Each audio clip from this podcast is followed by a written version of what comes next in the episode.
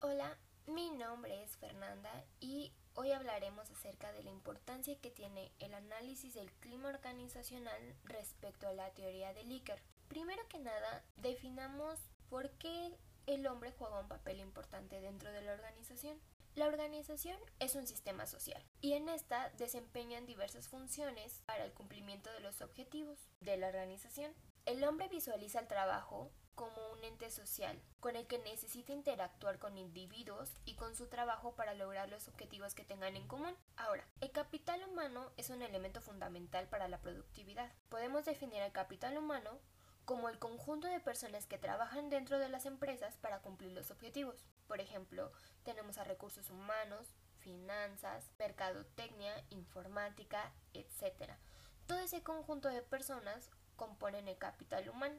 Ahora, todas estas personas se encuentran interactuando día con día y formarán un clima organizacional, el cual dependerá directamente de la cultura de cada empresa. Cuando se tiene un clima organizacional útil, puede que los niveles de productividad que presenta la organización sean bajos. Es por eso que Licker postula que el comportamiento de los subordinados dependerá del comportamiento administrativo.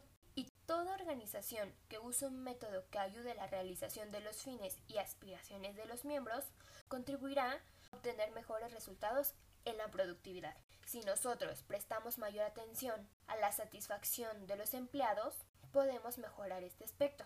Licker propone en su teoría de análisis un diagnóstico del clima organizacional basado en un conjunto de variables, tres específicamente, causales, intermedias y finales.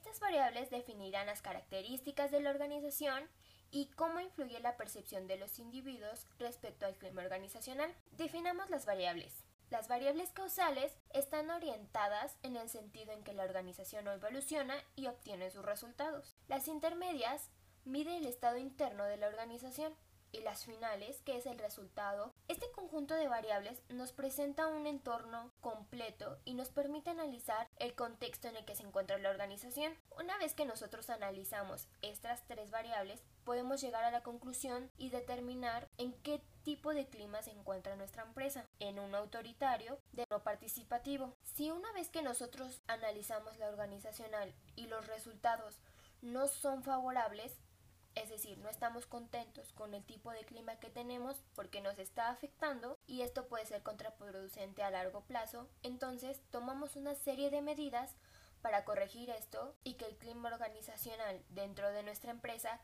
sea el adecuado para el buen desempeño de nuestros empleados y así aumentar los niveles de productividad lo que nos ayudará a seguir creciendo como empresa. Es necesario destacar que una vez que se realiza esto y hacemos las correcciones pertinentes, no lo podemos dejar ahí. Nuestra empresa es un medio cambiante, no es estático y necesitamos estar al tanto de las necesidades que tienen nuestros empleados para así tener las condiciones adecuadas para el buen funcionamiento.